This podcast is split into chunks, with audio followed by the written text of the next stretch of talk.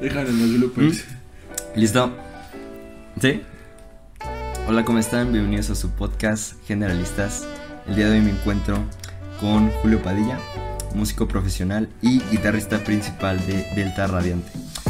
Vamos a hacerle una pequeña entrevista, nos va a contar sobre, pues un poquito sobre su carrera profesional, sobre sus antecedentes, lo que hace actualmente, sobre sus proyectos y pues bueno, vamos a ver qué, qué sale de esta entrevista, esperemos que nos aporte mucho valor y que sea muy interesante. ¿Cómo estás Julio el día de hoy? Muy ¿Cómo bien, te muy bien. encuentras hermano? Aquí muy contento, gracias por haberme invitado. Finalmente ya estamos haciendo esta, este podcast. Sí, ya, ya se te hizo por fin, ¿no? Sí, ah, ya, ya, ya. ya estabas ansioso ya. Comencemos primero con tus antecedentes. Cuéntanos brevemente qué estudiaste, dónde lo estudiaste y cuánto duró tu carrera. Bueno, yo me llamo Julio, eh, estudié artes y diseño de manera profesional, o sea, es- en la Facultad de Artes. En estos momentos estoy realizando mi tesis, ya terminé todos mis créditos. Sí. Y mi tesis está basada en el diseño sonoro y la música para videojuegos, pero específicamente de un juego. Un juego que se llama Eterna- Eternal Darkness, Sí. que es, es, es un juego de GameCube del, 2000, del 2002. Ajá. Este, mm, decidí hacerlo de esto porque a través de la carrera llevé varias materias tanto de arte como de diseño. Sobre todo lo- estuvo muy marcado que los primeros dos años fueron materias de artes Sí. y los otros dos de diseño. Eh, yo entré a la facultad porque pues me gusta mucho la pintura, me gusta mucho la pintura, el grabado, etcétera, todo esto me gusta mucho, pero a través de la carrera pues fui eh, aprendiendo algunas otras, eh, eh, desarrollándome de otra manera y me empezaron a gustar mucho los audiovisuales. Entonces recuerdo que en las materias que llevaba de audiovisuales eh, solamente veíamos cosas de visuales, es decir, cómo se acomoda la cámara, cómo se dirigen a los actores, Sí. movimientos de cámara, etcétera, pero nunca le hacían caso a lo, al audio, ¿no? Ajá. Entonces también por la parte musical que tengo, pues me empezó a llamar más la atención esa, además de que en todos los proyectos pues siempre hacía falta alguien que hiciera específicamente el audio. Ok. Entonces eso fue lo que me llevó a que decidiera, perdón, ¿vas a decir algo? ¿Que le, le vas a hacer una nueva canción, una nueva rola o qué? Ah, no, ¿Qué no, vas no. a hacer? ¿Una nueva música o cómo es tu tesis? Ah, no, so- el- el- la tesis básicamente es analizar el diseño sonoro del juego, es decir, cómo funciona eh, dentro del juego junto con los sonidos. Es un juego que es de terror, pero es más de, digamos que en ese tiempo fue del 2002, entonces es un juego que mm, eh, marcó primero porque es de Nintendo y. Nintendo casi siempre, más bien no casi siempre, antes de ese juego, Sí. todos sus juegos eran eh, familiares para cualquier este integrante de la familia. Sin embargo, este juego en específico es de terror Ok. y más de terror psicológico. Entonces, Mm. digamos que tiene eh, no, no es para cualquier integrante de la familia, no es para que lo juegue un niño, sino es a partir de cierta edad. Entonces, en todos los eh, proyectos o productos audiovisuales, tanto como videojuegos o películas, el sonido y la música es muy importante. Entonces yo decidí hacerlo porque aparte fue uno de los primeros juegos en donde se le incluía una barra de cordura. ¿Qué es esto de la barra de cordura? En donde si el, personaje iba sufriendo daños, Sí. además de perder, digamos, como la sangre, como le llamamos, o vida, Sí. sí. también perdía cordura. Entonces empezaban a pasar cosas raras en el juego. Se bajaba el volumen, de repente se veía más chiquito, luego te sacaba del donde estabas. Sí. Entonces en ese tiempo jugar eso era así como muy eh, diferente. No era solamente de sobrevivir o un terror de matar zombies o algo sobrenatural. Sino aquí era más, este, este juego es más psicológico. Y obviamente la música y los sonidos pues juegan un papel muy Importante. importante. Claro. Qué interesante. Sí. ¿Y actualmente a qué te dedicas? Ah, actualmente soy un desempleado más. No, este, yo estaba trabajando hasta, bueno, todavía estos días. Sí. Este, estaba trabajando de eh, promotor cultural. Ok. por parte de la Secretaría de Cultura. Entonces mi trabajo consistía en llevar actividades tanto de libro club como de cine club a diferentes comunidades. Y bueno, básicamente lo que hacíamos era, por ejemplo, a realizar una lectura Sí. con ciertas comunidades o salir a promover la cultura literalmente a la calle, o sea, en una plaza, en un parque, en un mercado. Y después de esa lectura, a hacer una pregunta que le llaman la pregunta detonante, Sí. y a veces cuando se podía, que era la mayoría de veces, alguna actividad complementaria. Por ejemplo, ahora que fue diciembre, este, pues se hace alguna, alguna lectura, por ejemplo, de dónde vienen las piñatas. Ok. ¿No? ¿Qué significan los siete picos? Mm, Y después de eso, una pregunta, la pregunta detonadora, ¿no? Eh, ¿Cómo festejan la Navidad o en tu comunidad eh, rompen piñatas o cómo es como lo festejan? Y luego al Sí. final alguna actividad, a lo mejor hacer una piñata, alguna, algún dibujo, alguna ilustración que tuviera que ver con eso. Y también igualmente lo hacíamos con, con cine. Veíamos alguna película, platicábamos sobre qué es lo que te muestra la película, cuál es el mensaje, un poco de los actores, este... ¿Pero esto va enfocado a niños? ¿O a, Ah, en, general, a todo el público? En general a todo el público. Mm, Eso es lo que, eso es, digamos, como a lo- en mi trabajo, ¿no? O sea, mi trabajo de donde, en el que yo estaba. ¿La, la gente se acerca a estos centros o cómo es? Ah, bueno, ¿Hacen eh, propuestas o...? nosotros como promotores lo que hacíamos era salir a buscar, este, en donde promover la cultura de acuerdo a donde nos mandaran. Sin embargo, ya en las últimas etapas del programa, de este, por eso dije que ya estoy desempleado porque ya acabó el programa, Sí. este, porque dura este, de febrero a diciembre. Yo entré en septiembre apenas. Eh, se empezaron a, mm, digamos que a, pues centrificar, no sé si esté bien dicha la palabra, pero todo se empezó a ir hacia los pilares, no sé si los ubiquen, Sí. que son lugares en donde se hacen actividades artísticas, culturales, se puede acabar la prepa, hacer algunas hasta licenciaturas, ya tienen aprender oficios. Sí. Y nosotros ahí hacíamos actividades como las que te comento ahí Ajá. y en Hasta lugares ofrecen becas, ¿no? Creo. Ajá, ah, bueno, de hecho ahí todas las actividades son gratuitas. O Ok. sea, ninguna te cobran. Entonces, la verdad es que está, están muy bien. ¿Tienen este educación superior? Eh, me parece que empiezan a tener algunas licenciaturas ya también. La verdad, como yo no estaba en la parte de ciberescuelas, Ajá. no tengo la información eh, concreta, Sí, pero sí, sí. escuché que en algún momento sí ya había la forma de poder estudiar alguna licenciatura ahí. Guau, qué cool. ¿Y cómo fue para ti adentrarse en la música? Pues bueno, la música ya llegó un poco más, este, digamos, más grande a mi vida. Sí. Sin embargo, eh, desde chico, también eso fue por lo que yo decidí estudiar esta, esta bonita carrera, arte y diseño. Porque yo cuando estaba chico, pues siempre me gustaba mucho, me llamaba mucho la atención, por ejemplo, los dibujos. O sea, las caricaturas, pero no tanto por la historia, sino por los dibujos, los colores, la música de introducción, este... Obviamente también, pues, las caricaturas que están hechas para niños, pues también te, te divierten por lo que pasa, ¿no? Sí. Y obviamente también me gustaba. Pero eso fue como adentrarme al arte. Digamos que fue como adentrarme a lo que, algo que estaba pensando, ¿no? O sea, yo en ese tiempo obviamente no sabía qué era arte y pues cómo se hace y los Sí. grandes autores. Ajá. Sin embargo, pues es a lo que le llamamos coloquialmente, ¿no? Así como un dibujo, una ilustración, una pintura. Todo eso me llamaba la atención. Pero específicamente siempre me orienté mucho hacia los sonidos, a la música. Sí recuerdo mucho que en algún momento un amigo de ahí de donde vivía antes con mis papás, pues tenía una consola de videojuegos, un Nintendo. Entonces recuerdo que pasaba y escuchaba la musiquita de Mario Bros. del, Ok. del primerito, ¿no? Entonces era así como que me llamaba, ¿no? Me jalaba así, me gustaba Sí. mucho. O sea, te llamaba más la atención por la música que por el hecho del juego. Ajá, ya después lo juegas y te digo, pues está divertido, ¿no? Ajá. Pero sí te llama la atención. Bueno, a mí me llamaba la atención eso. Y otra de las cosas que yo vi que, que pasaban en mi vida así de niño, Ajá. era que cuando llegaba a salir con mis papás a cualquier lugar en la calle, siempre iba escuchando lo que, la música, ¿no? O sea, la música en los mercados, en el pecero, en el transporte. Y iba siguiendo algún instrumento que en ese tiempo ni idea, pero en este, en- o sea, lo iba siguiendo y ya quería que fuera la otra. Y la otra rola y la otra rola. Entonces, pero no lo pude desarrollar pues por ciertas situaciones de, pues de la, ahora sí que de la vida, no pude Sí.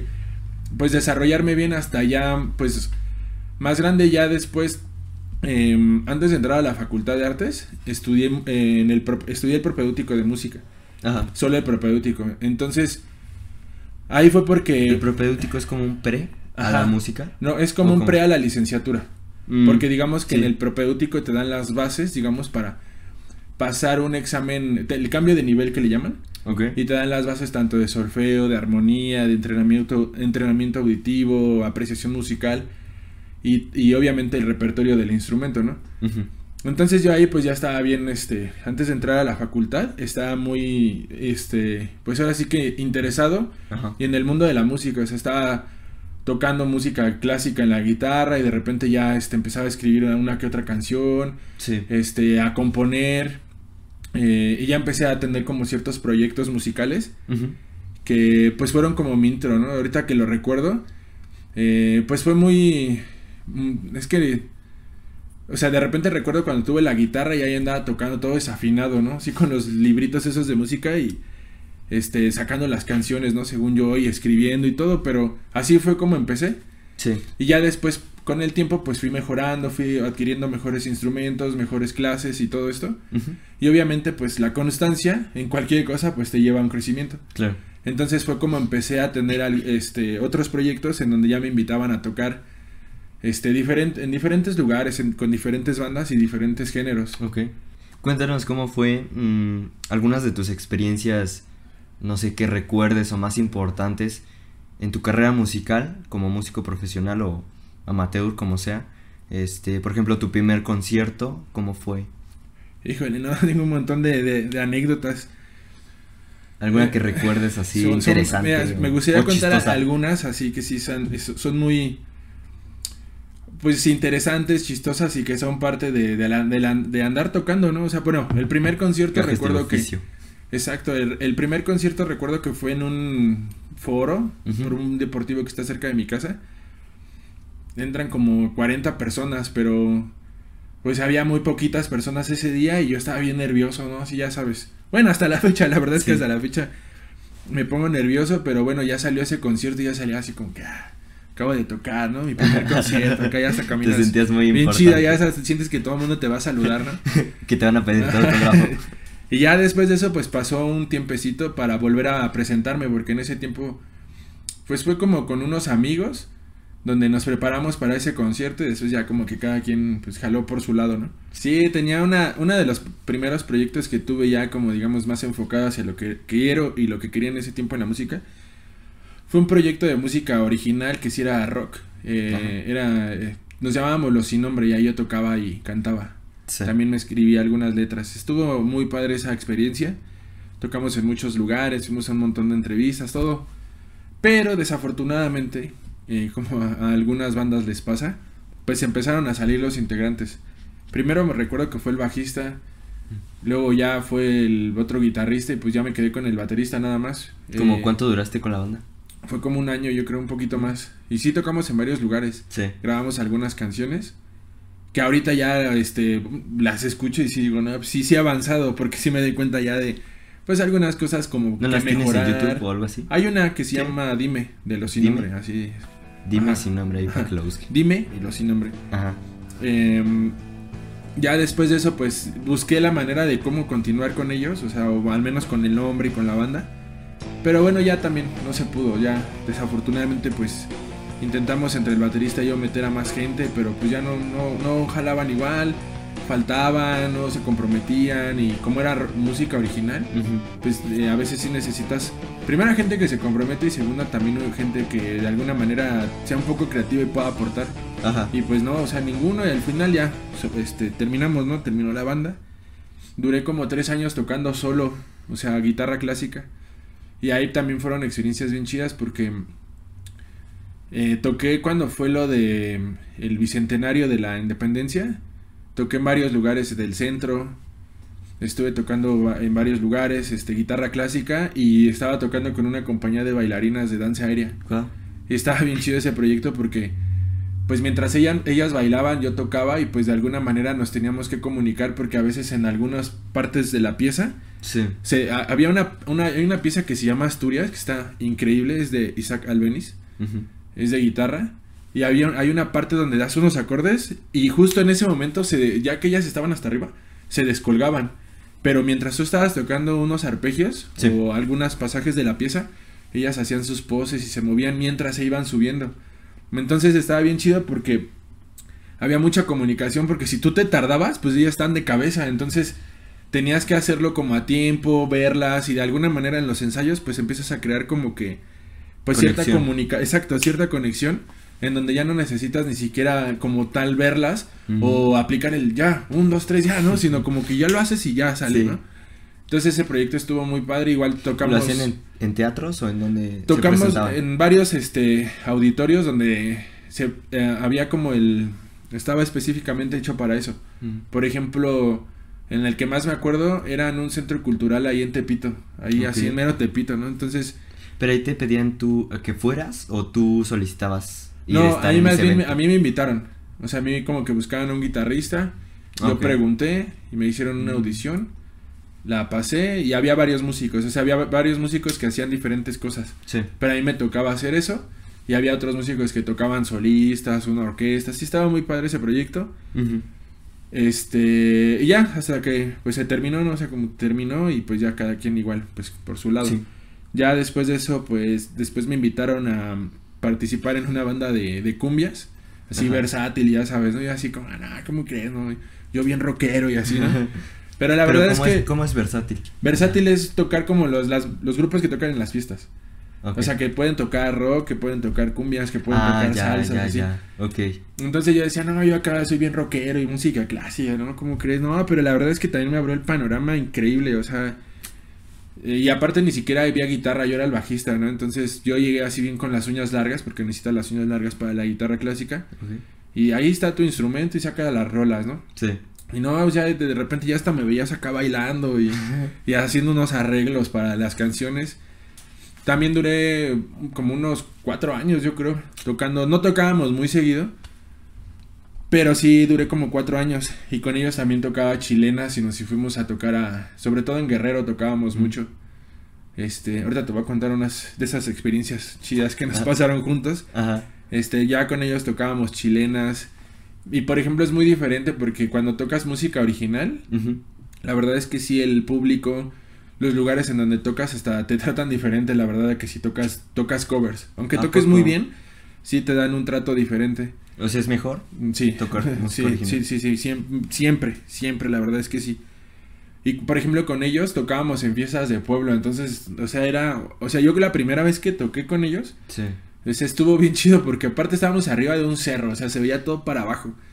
Este la gente era un montón de gente que ni conocíamos, canciones que no escuchas en el radio, ¿no? O sea, básicamente el que nos el que montaba las canciones era su papá y mi amigo porque ellos son de allá y nosotros los demás músicos era seguirlos. Sí.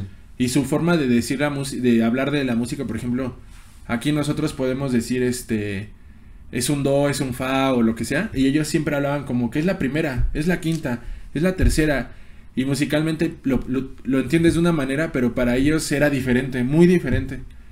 Entonces ya fuimos aprendiendo, bueno, yo fui aprendiendo como que ese lenguaje y ya casi, este, así fue como empezamos a poner las canciones, porque realmente no tenían el conocimiento, por ejemplo, de decir, ah, es un do y un fa y un sol, sino es como que aquí, aquí, aquí, ¿no? Entonces, pues lo tienes que ir descifrando, entonces fue una... O sea, como que no tienen los nombres, como por así Sí, decirlo, o- son- correctos, originales, sino es como un decir. Exacto, y aparte ellos aprenden como de boca a oído, o sea, no digamos que no van a una escuela, o al menos con los Con que... clases, En donde yo tocaba, Ajá. no, sin embargo, eran muy buenos tocando, ¿eh? Excelentes, o sea, decías- hasta decías, ¿cómo aprenden? O sea, no, o sea, ¿cómo aprenden? Estaba muy chida esa banda, Ujú, y ya de ahí nos juntamos con otros compas, ujú.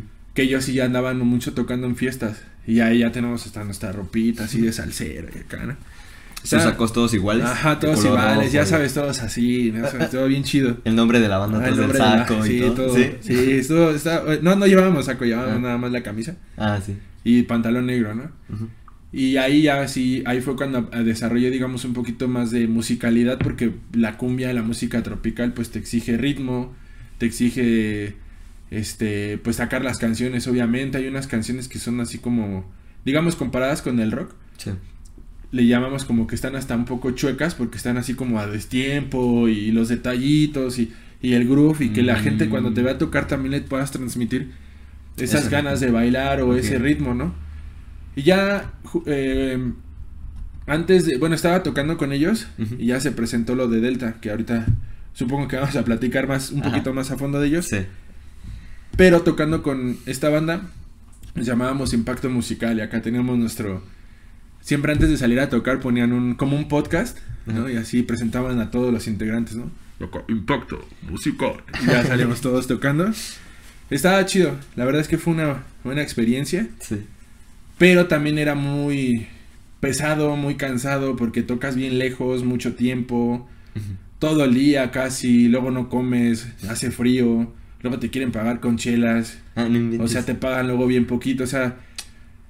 eh, mm, es algo que yo pienso que debes de vivir como músico para Ah. saber la- las dos partes, ¿no? A veces piensas, ah, no soy músico y ya voy a ser rico, o le van a aplaudir y así. Sí, sí. Obviamente es lo que buscamos, pero no siempre es así. Y luego recuerdo que también una vez este, veníamos de tocar igual de Guerrero. Ujú. y de repente nos pararon unos vatos, ¿no? O sea, unos, hay unos tipos. Nos hicieron como una señal y no les hicimos caso porque pues iban en la carretera en la noche. Y adelante nos paramos. Y ya adelante pues que se para un señor con una escopeta así literal adelante del carro, ¿no? Sí. Y yo iba de copiloto. Y mis amigos siempre me hacen burla porque nos bajamos y me dice el señor, ¿por qué te quieres pasar? Y yo le contesté igual, ¿de pasar de qué? Y no, pues en corto que me voltea el carro, me- ahora sí que me abrió las piernas, me puso un, un estate quieto y me empezó a revisar, ¿no? No, que, que de dónde, de, de dónde viene, que no sé qué. ¿De quién eres? Este, ¿de quién eres? ¿De dónde vienes? No, Mm. pues vengo acá de, ven- venimos de la Ciudad de México. Ah, no sé qué. Y mi compa, pues el otro quedó enfrente y los dos así viéndonos bien espantados, así. No, ¿y qué traen? Nos revisaron todo y todo. Y se acercaron personas igual del, así del cerro con pistolas y todo. Ya para ¿Vivían nada. ahí en el cerro? Ah, No, ya para no, es que no había casas, no había señal, no había nada. Yo sí pasó así mi vida aquí. Dije, no, pues no, no sé qué hicimos. ¿Y, y más adelante habían casas? Ajá, pero cuando me dijo, ¿por qué se pasan? ¿Por qué se pasan de lanza? Yo, yo le dije, ¿nos pasamos de qué? Porque pensé que nos estaban confundiendo y yo pensé, dije, ya valimos. O sea, le preguntaste bien en buena onda, Ajá. pero tu tono no fue Ajá, el correcto. exacto. ¿Cómo pasarse de qué? Exactamente. Ah, ok. Y entonces resulta que estas personas eran las guardias comunitarias. Ya nos revisaron todo, ya después, no, no, no, ya, no, o sea, casi, casi. Ya vimos que no andan de, de, eh, robando ni nada de, ajá, exactamente. Ajá. Pues ya nada más, ya a partir de aquí ya nadie los tiene que parar, ya Ok. síganse, ¿no? Sí, sí, y ya, pero sí fue así como que sí sentimos que ya no la ya no la contábamos. O sea, sí, sí fue una. Imagínate, todo de noche. Sí. Gente armada, puro cerro. No había señal. Y no conoces a nadie y así bien lejos. Y luego armados y todo, pues sí, sí, yo sí me espanté. Ya después ya nos llegamos a donde teníamos que llegar. Sí. Y ya después nos enteramos, bueno, ellos nos dijeron que eran pues la policía comunitaria, ¿no? Las que se arman ahí para cuidar a la misma comunidad. Sí. ¿Y por qué decidiste estudiar artes y diseño? Híjole, ahí tengo, o sea, híjole, porque yo, des- o sea, me gusta mucho mi carrera. La volvería a estudiar sin lugar a dudas, pero fíjate que estuve pensando algo quizás por, pues por mi propia historia, ¿no? Tú eliges la carrera o la carrera te elige a ti, ¿no? Sé que suena un poco brusca la pregunta, un poco hasta tonta. Los dos, ¿no? Ajá, pero, Puede ser. pero realmente, bueno, ¿por qué? Porque yo, te- como lo había dicho hace un momento, siempre me llamó la atención lo que en, en ese momento no sabía que se llamaba arte, no sabía por qué, pero me gustaba mucho, o sea, simplemente me, me gustaba mucho. Si veía, por ejemplo, eh, como alguna figura, alguna escultura o algo, este, me llamaba la atención. la- las figuras de plastilina, los colores, la música. Me gustaba obviamente mucho dibujar. Eh, yo hacía mis propias como, digamos, esculturas con esta técnica de hacerlo como con periódico y luego ponerle papel de cocina con resistol para que se hicieran duras y pintarlas, como un alebrije Ah, pero en ok, chiquito, sí, ¿no? sí, sí. Muñecos de plastilina, o sea, ¿Y todo luego eso. los pintabas? o Ajá, o sea, todo eso siempre me gustó mucho. Y era también hasta como un poco terapéutico, ¿no? Porque, por eso te digo, o sea, tú la eliges o la carrera te elige a ti, porque, pues, en el ambiente, en el contexto en el que yo me desarrollé, pues sí fue un poco conflictivo? Sí. ¿no? Un poco conflictivo en muchos aspectos, pero yo cuando hacía eso me sentía muy en paz, muy tranquilo, muy como me, que me desahogaba, ¿no? Entonces yo es donde me surgió la duda. Yo sabía que en ese momento, ahora lo sé que desde ese momento siempre ha estado, digamos, el arte muy presente en mí, em, tanto la música como ahorita, bueno, lo que estoy haciendo ahorita mucho es dibujar porque estoy planeando algunos proyectos para el otro año de grabado y de pintura y de fotografía. Pero estoy practicando mucho lo que es el dibujo, pero por ejemplo recuerdo esas, esos tiempos de cuando era niño, de lo poco que recuerdo, y sí recuerdo que lo hacía como para desahogarme, como para salir de la realidad a veces. Entonces obviamente al hacerlo y al irme desarrollando en medida de lo posible, porque obviamente a veces no podía, también tenía que trabajar, etcétera. Eh, Era difícil la situación en tu casa, ¿no? sí, sí, la verdad sí es que sí, sí era, pues no, ni siquiera un poco, sí era difícil. Entonces, el hecho de estarlo desarrollando, de estar pensando siempre en eso y de estar como creando o, o pensando qué más puedes hacer, pues indudablemente me llevó a que en algún momento, cuando ya podía tomar decisiones y llevarlas a cabo, pues estudiar. Siempre estuvo en mí, lo que pasa es que, como te digo, fue un poco difícil, porque yo entré ya un poco más eh, grande a la licenciatura, porque aparte, curiosamente yo iba en la escuela, en la secundaria, reprobé música. O sea, reprobaba música y reprobaba música y reprobé música a los tres años. Me corrieron de la secundaria. Luego entro a la prepa y recuerdo mucho que iba en pintura, en los talleres de pintura, y nos dejaron una pintura que tuviera que ver con el Día de Muertos. Y recuerdo que hice como un panteón, pero yo la neta es que ni sabía cómo se maneja el óleo ni nada. Y ahí no pintando y la mancha y no sé qué, ¿no? Y recuerdo que la entregué, pero me dio pena. O sea, me dio pena que el maestro la viera porque pues, la verdad es que no, no tenía nada de técnica ni nada. ¿Y no te había gustado cómo había quedado? O sea, sí, sí me gustó, pero el maestro me... O sea, como que algunos compañeros dibujaron, más bien pintaron, algún personaje de Día de Muertos, ¿no? O sea, como que lo copiaron y yo pues, lo creé, digamos. Y entonces el maestro ya al final preguntó de quién era y pues yo me quedé callado y mi compa, el que iba dile, güey, dile, dile que es tuya, ¿no? Y yo así, no, cállate, cállate. Y ya al final, pues ya le dije que si podía pasar por mi pintura, porque ya al final de cuando acabó el año, ah, era tuya, ¿sí? Muy bien, muy bien. Me gustó ahí que dirigir nada más, como que la técnica y todo, pero la pintura es mancha, no sé qué. Ya me empezó a explicar cosas que ya neta ni le entendía. Ajá. Pero yo me quedé así como que, ah, mira, no es lo que yo creía, ¿no? Sí. Ya me la llevé a mi casa y todo. Y obviamente, pues ya después en la prepa, pues también me corrieron. Y ahí fue cuando estaba estudiando música. Bueno, cuando empecé a estudiar música y me ¿Pero por qué, te, por qué te corrieron? ¿Tenías mala conducta? No, nunca me corrieron por eso, solo porque incendié el baño. ¿Tú crees que sea? es cierto? No, no. me corrieron. mota en el baño, nada más. No, ¿cómo crees? No, en la secundaria, pues, como trabajaba, pues a veces llegaba al salón y también la secundaria no estaba tan chida. No voy a decir el nombre porque pues por respeto, no, quieres quemarla. No quiero, no quiero amanecer mañana. este, pero a veces los profes igual, híjole, no llegaban, llegaban ah. tarde, no hacían bien la chamba. Y la verdad es que pues yo luego me dormía. O sea, como yo trabajaba, pues llegaba y me dormía. Ajá. Y pues me corrieron, me la clase. sí, me corrieron y pues ya terminé la secundaria en la misma, pero como con trabajos extras nada más. Y ya en la prepa, pues por reprobar. La neta, ahí sí me pasé. Sí. Reprobé que todo el semestre. No, algunas, o sea, reprobé algunas materias, pero ya después de que en la prepa, como yo en una prepa de la UNAM, te dan cuatro años. O sea, desde cuenta que puedes repetir un año. Y el que repetí lo volví a reprobar, entonces... Ve, pues, o sea, ¿no ibas también en la secundaria y pasaste a una universidad de la... Bueno, una, prepa, de la UNAM? Sí. No manches. Sí, estuvo súper bien, ¿no? Sí, la verdad es que... O sea, sí eres inteligente, ¿no? Pues, pues ni modo que... ¿Qué te digo? ¿Qué te digo, hermano? Sí. Bueno, eso dicen. eso dicen. Ya, pues, para entrar ahí. Sí, sí, sí. Pues ya finalmente me quedé ahí en la prepa. En la prepa 4. Este. Y ya luego. Saliendo de la prepa sí fueron como unos 4 o 5 años que no estudié, digamos. Bueno, sí estudié, pero no una licenciatura. Estaba muy en la música, ¿no? Sí. Sacando piezas cada vez más difíciles, este. Tomando clases y todo esto así. Fue una etapa muy, muy bonita. En esa etapa, en la, entre la prepa y la, la universidad, fue cuando me salí de mi casa de vivir con mis papás, cuando tenía como 17 años. Entonces pues, me fui ahora sí que a buscar una vida y poder pues seguir adelante con mis proyectos, porque pues la verdad en mi casa era muy difícil seguir desarrollándome.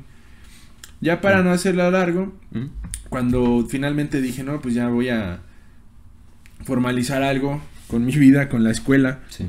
Em, hago, termino la prepa en, un, en el dichoso único examen, porque en la prepa pues me corrieron. Ah, Y lo terminé de otra manera. Pero fue abierta, ¿no? Ah, no, no fue abierta, es el Ceneval, donde te hacen un solo examen de todas las materias y todo esto. Ya lo pasé. Y la verdad es que también ese día del examen fue un día bien caótico. Y no, nada más de acordarme hasta me duele el estómago, porque te preparas, vas a clases, obviamente pagas el curso, pagas el examen, está medio carito es un examen que en ese tiempo pues es muy difícil porque pues tienes otro nivel de conocimientos y otro nivel de hasta de experiencia. Entonces recuerdo que son 5 horas de examen para 220 preguntas, si no. mal no recuerdo. Pero no son preguntas de sí o no, sino son de leer y entender. entonces se cuenta que ya me meto al examen, tocan la chicharra para empezar y empecé a temblar así, pero, pero gacho, o sea, gacho. Y me tuve que ir al baño a mojar la cara porque me sentía muy mal, o sea, muy mal y no te dejan hablar, no te, te quitan el celular, todo. Hasta que uno de los que están ahí cuidando, pues fue, ¿y qué, qué onda? ¿Qué, ¿Cómo estás? ¿No? Le dije, no, pues me siento mal. Ya me dijo, bueno, ya regrésate, porque media hora en ese examen es mucho tiempo perdido. Ya regresé, lo y hice. eso que son cinco horas. Lo hice. Y son dos partes, te dan dos horas de descanso, una hora de descanso y regresas a hacer la parte de escritura, lectoescritura que le llaman. Leer algunas lecturas y responder las preguntas. Y luego hacer un ensayo, ¿no? Obviamente te revisan redacción, faltas de ortografía, comprensión, o sea, que esté todo bien hecho. Y con lápiz para la letra bonita y todo esto. Y que no borres para que no se vea el- O sea, te lo hacen que sea con lápiz para que si borras se vea la mancha. Y eso Y es mucha gente que, que está evaluando, ¿no? Me Ajá, imagino. sí. Son muchas las personas que te están cuidando y muchas personas las que hacen ese examen. Pues ya, total, yo lo hice, me acuerdo. Llegué todo decepcionado a mi casa y dije, no, ya valió que eso, creo que no lo va a pasar. Mm. Y como 15 días después me marcan y me dicen, este, Julio César, sí, felicidades, acá aprobaste tu examen del Ceneval. Y yo, ¿qué? Sí, lo aprobaste. Y yo, no manches, no, sí. Pues vuelto loco, pero en ese tiempo eh, se juntaba el examen de la universidad.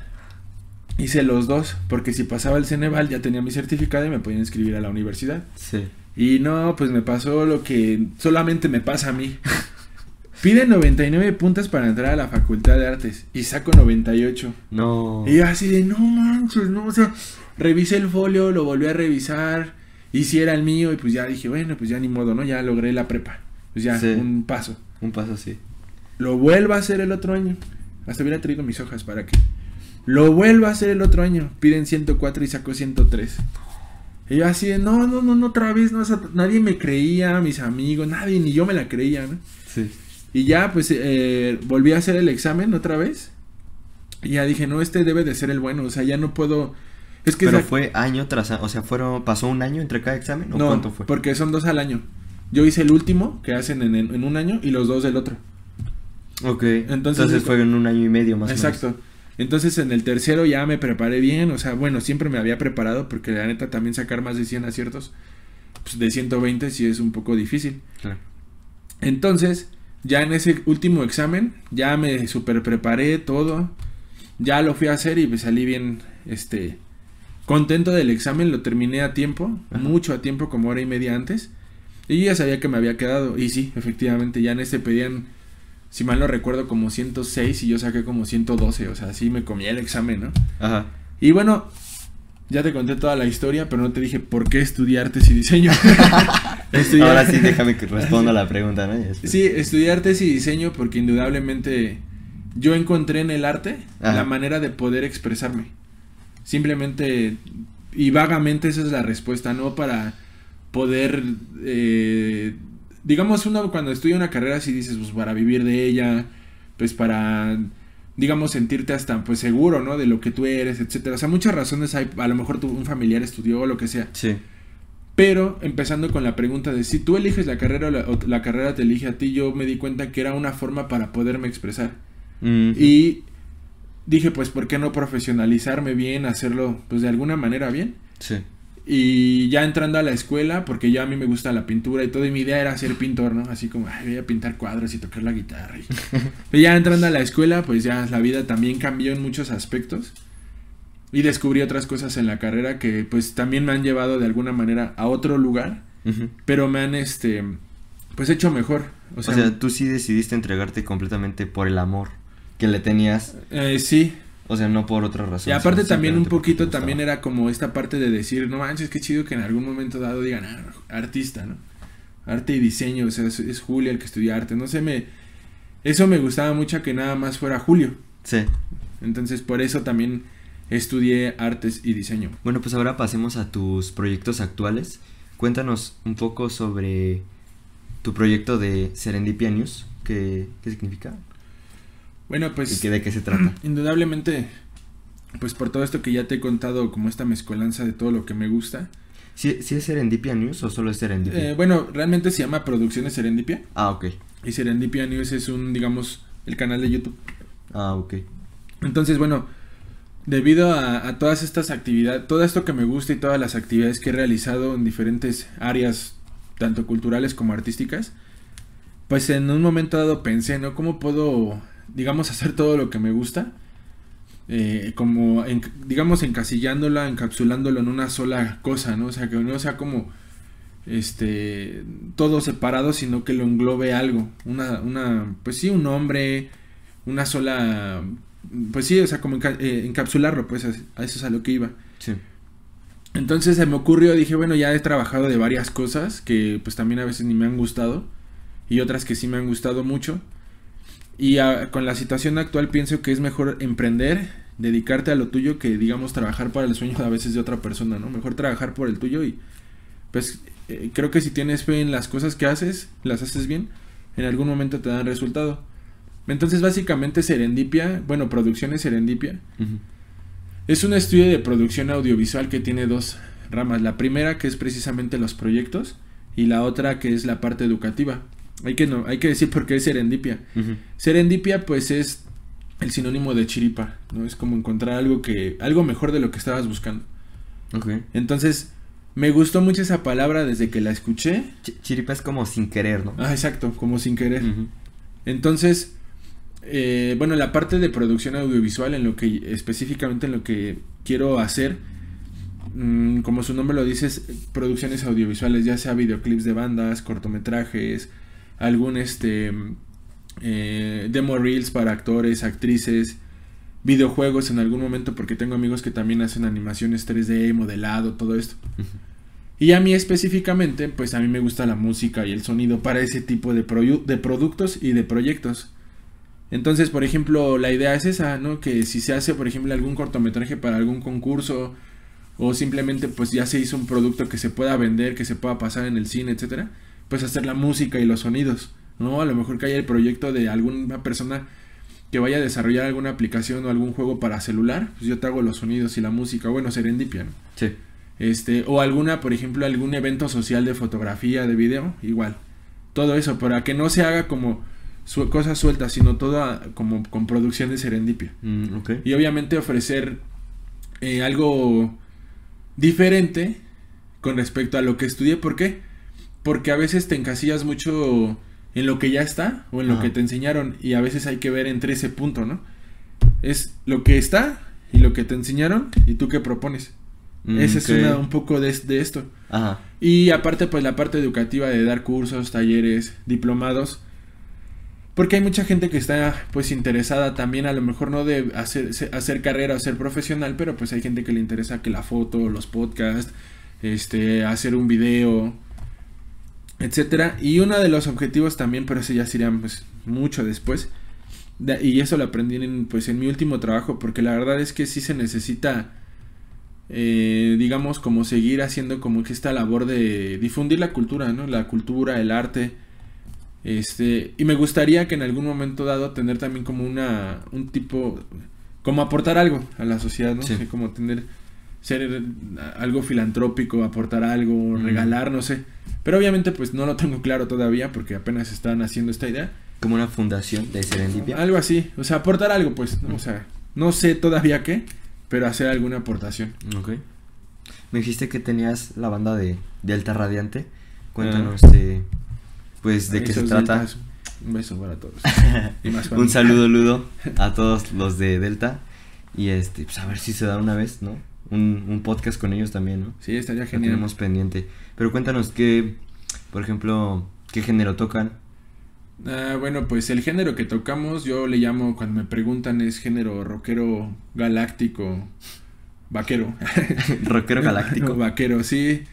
Tenemos mucha, bueno, todos tenemos mucha influencia por este, por cada quien ha estudiado, ha practicado o se ha desarrollado de manera pues diferente y todos tenemos influencias diferentes, pero sí la banda suena mucho a, al cine como esta influencia del cine western, como Denio Morricone, como bueno, para darnos una idea, como el soundtrack de la película está el malo, el feo y el guapo, me parece. Eh, con solos de guitarra, efectos de sintetizadores, este como dijimos el otro día, letras que no vas a entender pero te van a dejar pensando. Eh, y bueno, eso es básicamente lo que ahorita estamos haciendo. Acabamos de grabar una canción que vamos a lanzar el pues el siguiente año.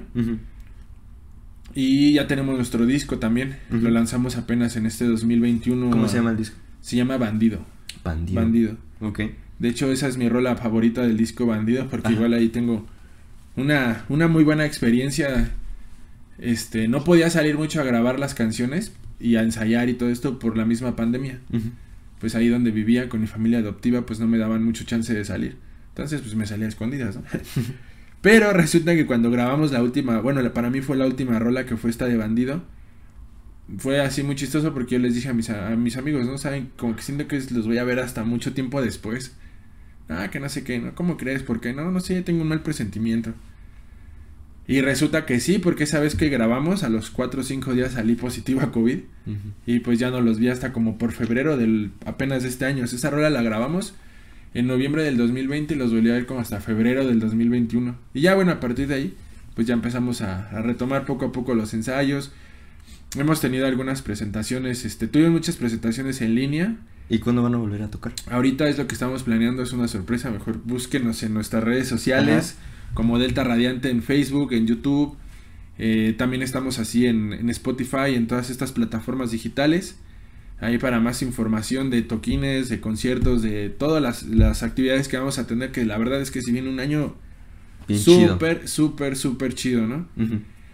Eh, tocamos en algunos lugares ya, afortunadamente en vivo, con todas pues estas reglas, ¿no? De, pues de seguridad, este, que, que pues estamos, tenemos que seguir por la pandemia. Sí. Y también tuvimos la, pues la fortuna de haber tocado en el Cervantino. Ok. Que es algo que pienso que para todos, pues de alguna manera nos da un poquito de posicionamiento, ¿no? Para tener más, pues más fans, tener más oyentes y pues poder salir a tocar a más lugares. Entonces, pues de lo que se viene para el otro año, lo que les puedo adelantar es una rola nueva y muchos conciertos. Eso sí. Qué cool. Esperemos ir. Y muchos, y, y seguramente también por ahí, pues mucho contenido para YouTube. Órale, qué chido. Pues de todos modos les vamos a dejar aquí en la descripción las toda la información sobre sobre Delta sobre sus perfiles para que lo vayan a seguir. Y bueno, dime Julio, ¿qué piensas de la música actual? Híjole, bueno, hablar de, de la música actual es este, es un mundo, ¿no? Porque hay muchos géneros, estilos, etcétera, ¿no? Realmente abarcar pues lo que es la música actual es muy difícil. En cuestión, por ejemplo, del reggaetón. Del reggaetón específicamente, bueno. Mm, pienso que es un género que está hecho muy específico para vender. Ajá. Y como tal, cumple su función. Con términos comerciales. Con términos comerciales, simplemente. Y fíjate que puedo aceptar que hay algunas canciones que no son, pues ni siquiera malas. O sea, no quiero encasillarme en lo bueno y lo malo porque, pues en esto se pueden romper. O sea, puede haber otra persona, pues que le pueda gustar mucho y decir es muy bueno.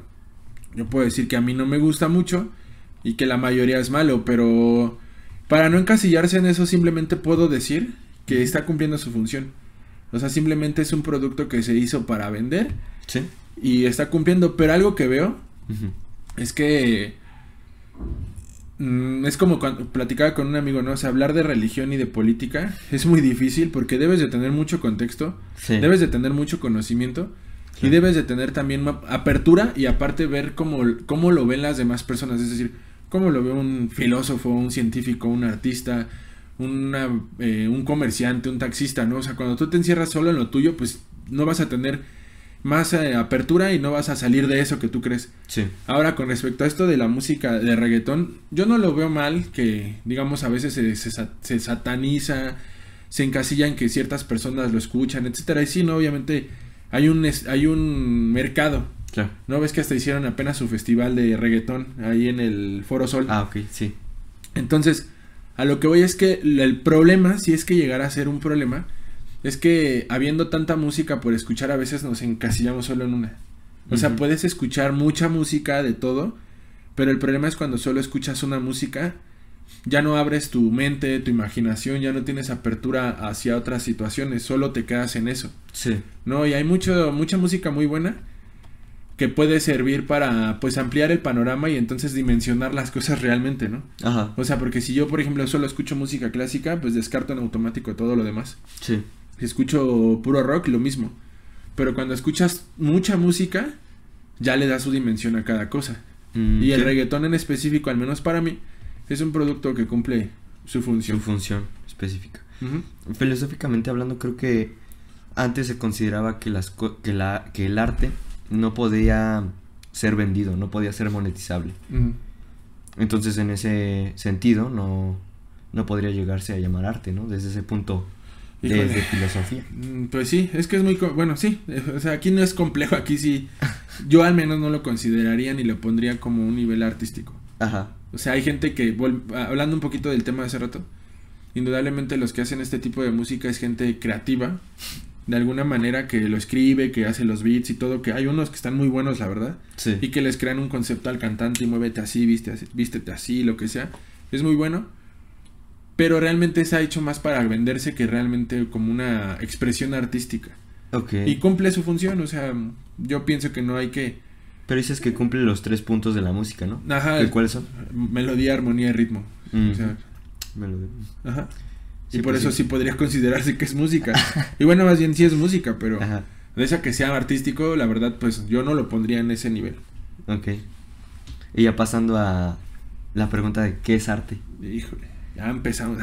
ya empezamos mal. El arte, bueno, mira. El arte viene del latín ars y Ajá. del griego techne, que significa reglas para alcanzar un fin bello. Ok, reglas. Ajá, para alcanzar un fin bello. Entonces, si nosotros analizamos alguna obra de arte, pues puede ser bella para unas personas y puede ser horrible para otras.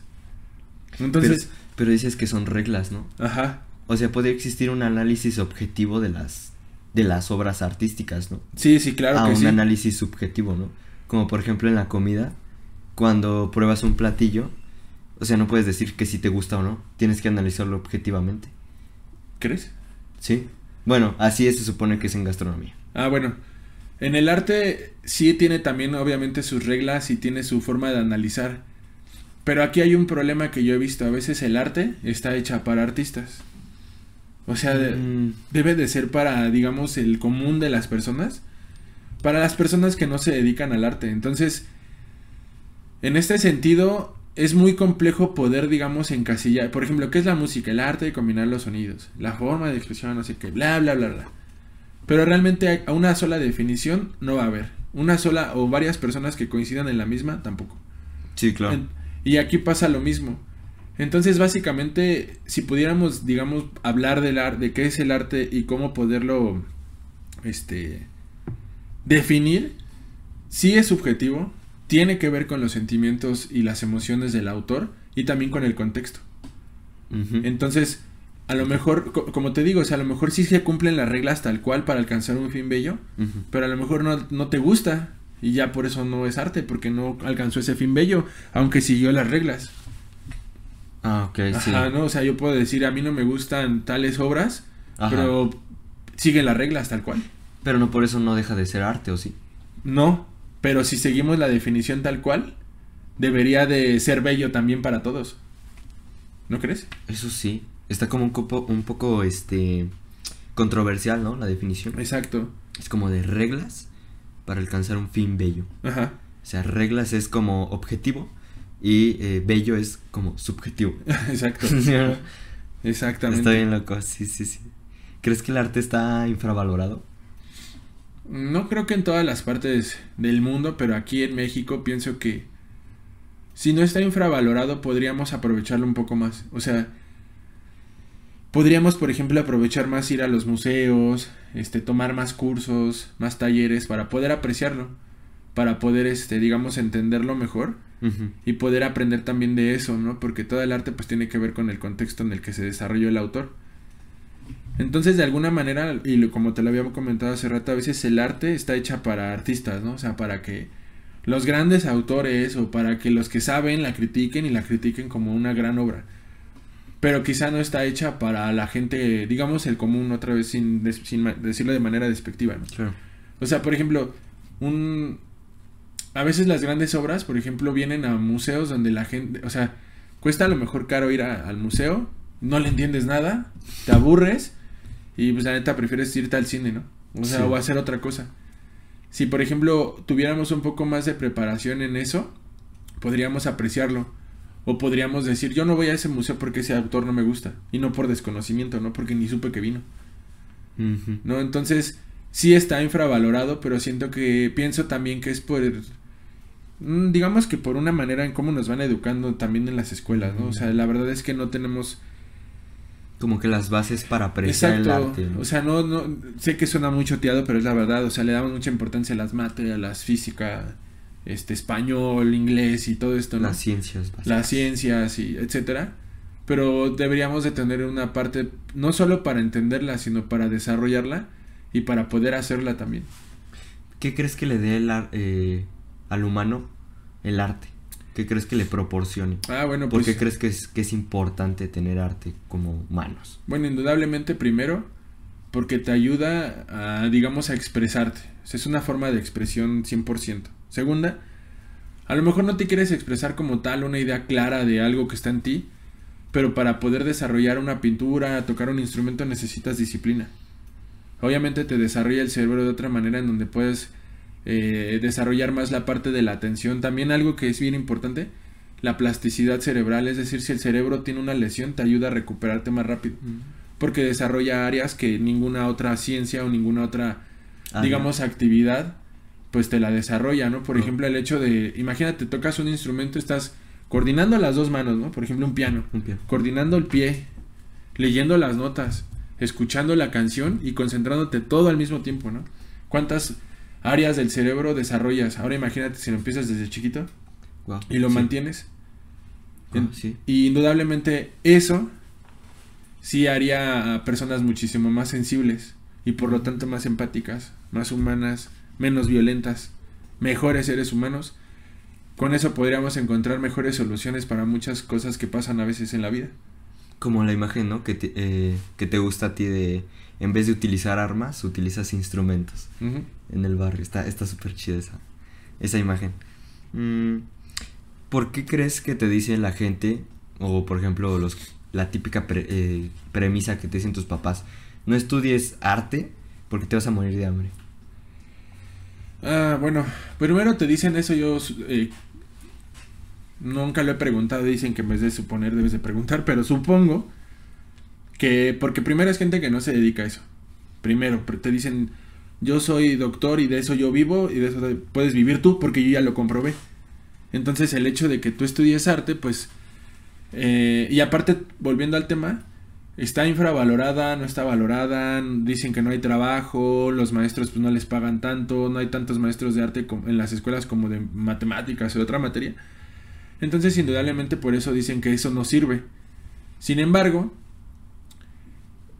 ¿quién me puede asegurar o quién podría asegurar que estudiando otra carrera de eso vas a vivir. Así que lo puedo asegurar. Que diga, si yo estudio esto, voy a vivir de eso.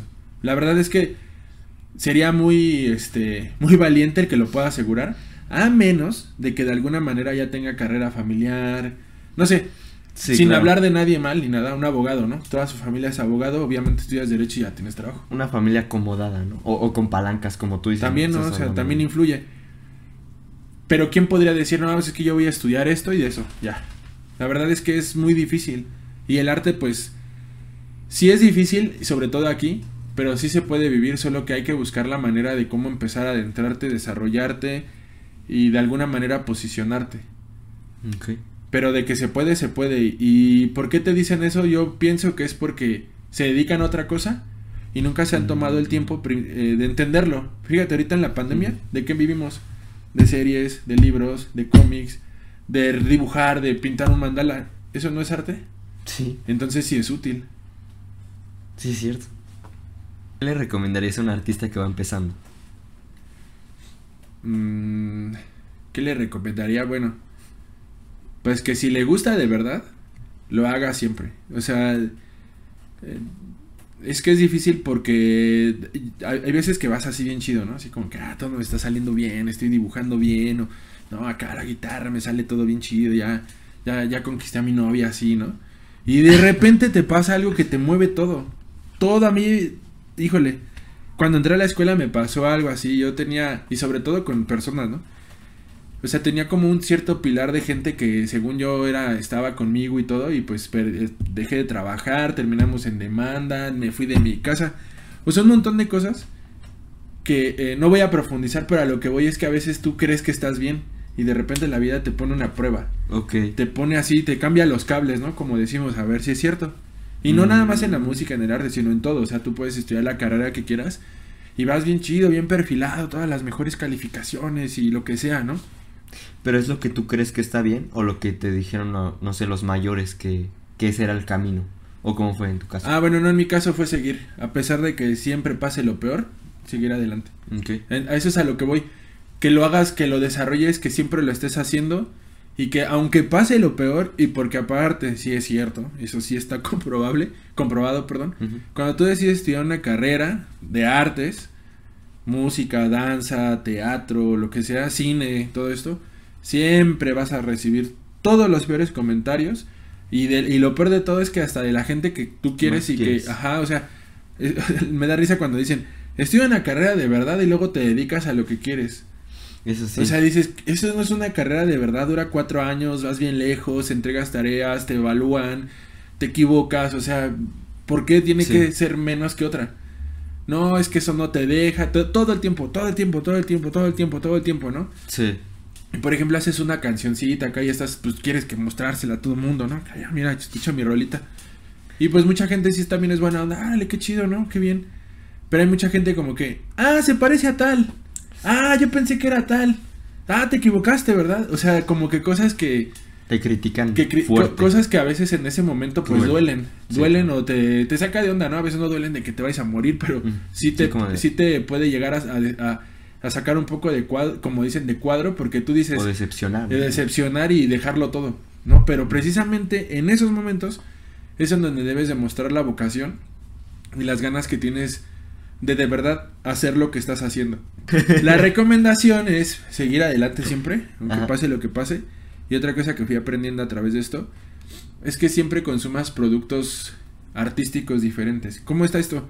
Ve series diferentes, haz cosas que nunca has hecho, lee libros, lee libros hasta en otro idioma si es que hablas otro idioma, ve a muchos museos, ve a muchos conciertos, atrévete a escuchar. Fíjate, me pasó algo muy chistoso apenas. Este, en un. En, mi trabajo, antes de salir, estábamos como en una reunión esperando a pasar a una junta. Y empezaron a poner música. Y yo, pues, así como que me llamó mucho la atención, ¿no? Y pregunté, ¿no? ¿Quién es? Digo, ¿qué música es? No, pues es post-punk. Y yo, así como que ya había escuchado eso. Pero nunca había escuchado esa música. Y cuando la escuché, es muy, digamos, básica, sin manera despectiva. Ajá. Nunca voy a hablar de esa manera. No. Pero me sonó increíble, o sea, como que me empapó así de algo nuevo, ¿no? De algo nuevo a lo que yo estoy escuchando a veces siempre o en el radio. Las letras así como que a veces muy filosóficas, muy depresivas también. Y la música muy básica, así un bajito con dos, tres notitas y nada de arreglos y solos, nada, nada. Ajá. Pero eso ya te abre el panorama a otra cosa, ¿no? Entonces a lo que voy es siempre consumir productos artísticos diferentes, ¿no? A ver, ahora voy a ver otro artista que visual que nunca he visto. Sí, Voy a ir a un museo más raro, a ver ese, nunca he ido a ver qué hay, ¿no? sí. Voy a leer ahora un libro, ya a mí me gustan las novelas románticas, ¿no? Pues voy a leer algo de terror. Ok. O sea, siempre y eso indudablemente en algún momento te va a llegar una idea. O te va a llevar más, te va a enriquecer lo que ya estás haciendo. Qué chido. ¿Algo más que quieras compartirnos? Ya para ir Mm, finalizando. Algo más que quiera compartirles. Bueno, pues... Pues... Algo así como mm, para una persona que quiera estudiar arte. Ah, bueno. Indudablemente estudien arte o lo que qui- quieran estudiar, háganlo. O sea, simplemente al final hagas lo que hagas, también esa es otra cosa que he aprendido. Siempre te critican. Sí, es, claro. O sea, te critican en el sentido de, de que, por ejemplo, si estudias una carrera y te va muy bien, ah, le va bien porque no sé qué hizo. Tiene un amigo y no sé qué. Nunca trabajó y por eso saca buenas calificaciones. Si te va mal, ah, pues ya ves, le va mal porque no sé qué, ¿no? O sea, de alguna manera, estudias lo que estudies, siempre hay alguna crítica. ¿No? la, la gente siempre va a hablar. Exacto, siempre te va a hablar. Siempre, siempre te va a hablar. Siempre va a hablar de ti. Sí. De alguna manera, entonces, si estudias artes o algo que tenga que ver con arte, peor. La verdad es que sí es más difícil. Ujú. Sin embargo, hay que hacernos a un lado esas, eh, pues ese tipo de comentarios, ese tipo de cosas. Y solamente hacer lo que nos gusta. No hay una manera de explicar lo que se siente cuando haces lo que te gusta. Simplemente lo haces. Simplemente te dejas llevar, ¿no? Y lo puedes hacer por horas y no te vas a cansar. No te, no te va a fastidiar, ¿no? Es como cuando haces algo que no te gusta, así que "Chale, ya no quiero, ¿no? Ya, ya estuvo. Pero cuando haces algo que te gusta, puedes estar toda la noche, todo Sí. el día y nunca te vas a fastidiar. Y por ahí es el camino, pero sí es importante saber que en todas las cosas pues siempre va a haber dificultades. Pero justo ahí es donde debes de seguir. Y justo eh, cuando está toda la adversidad y todo, también surgen las mejores oportunidades. Porque tienes que portarte creativo para poder pues salir adelante de esa situación que a lo mejor te puede pues estar deteniendo o frenando. Mm. Qué bueno. Muchas gracias Julio por darnos este tiempo y aportarnos todo este valor, darnos estos consejos y por esta hermosa charla y tan interesante, estuvo bien chida la verdad. Eh, pues nada, nos vemos en un próximo episodio con más generalistas, especialistas y multipotenciales. Hasta la próxima.